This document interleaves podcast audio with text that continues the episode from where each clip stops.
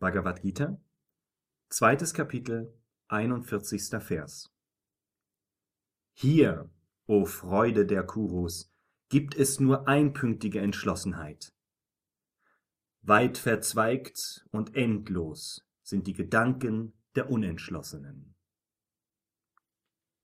Kommentar Swami Shivananda.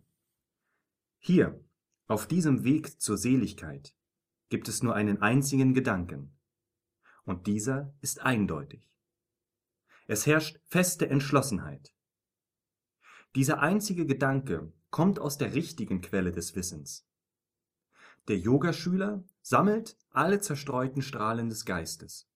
Er führt sie alle zusammen durch Unterscheidung, Leidenschaftslosigkeit und Konzentration. Er ist frei vom Wanken und Schwanken des Geistes.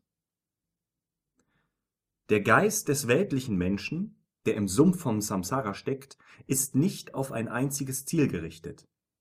In ihm sind unzählige Gedanken. Sein Geist ist immer unruhig und schwankend. Wenn die Gedanken stillstehen, steht auch Samsara still. Der Geist bringt endlose Gedanken hervor, und so entsteht diese Welt. Gedanke, Name und Form sind untrennbar. Wenn die Gedanken beherrscht sind, ist auch der Geist beherrscht.